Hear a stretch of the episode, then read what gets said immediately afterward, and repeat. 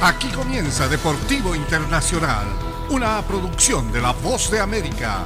Les informa Henry Llanos.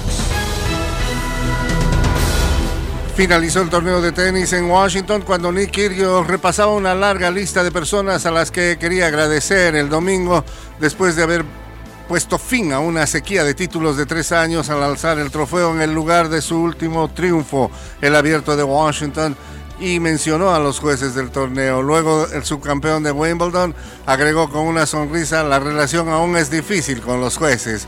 Kyrgios extendió la mejor eh, racha de su carrera y ofreció otra actuación que lo convertiría en un rival a tomar en serio en el US Open, salvando el único punto para quiebre que enfrentó en la final rumbo a una victoria de 6-4, 6-3 sobre Yoshihito Nishioka.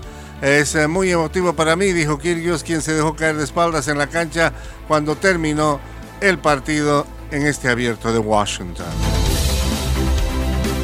Kevin Harvick ha recuperado su ritmo justamente en una de sus pistas preferidas. Harvick puso fin a una racha de 65 carreras sin conseguir una victoria que se prolongó a casi dos años con su sexto triunfo en el Michigan International Speedway y el domingo dijo que fue un momento muy especial y muy emotivo. La victoria de Harvick sacude la pelea por el playoff con tres fechas por competir en la temporada, dejando muy poco tiempo para que los pilotos se aseguren un lugar en la postemporada de 16 autos y le dan un impulso a un veterano que llegó al fin de semana en la posición número 17.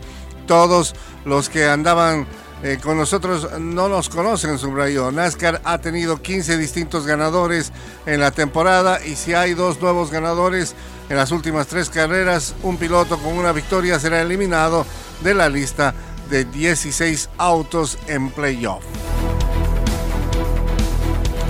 En el fútbol internacional, Eric Ten Hag pidió que le dieran tiempo tras iniciar su ciclo al frente del Manchester United con una decepcionante derrota. Erling Haaland no necesitó de mucho tiempo para demostrar el impacto que tendrá con el Manchester City.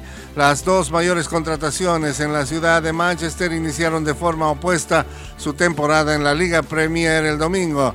Ten Hag se mantuvo cabizbajo en la banda al observar la derrota 2-1 del United ante el Brighton en el Old Trafford.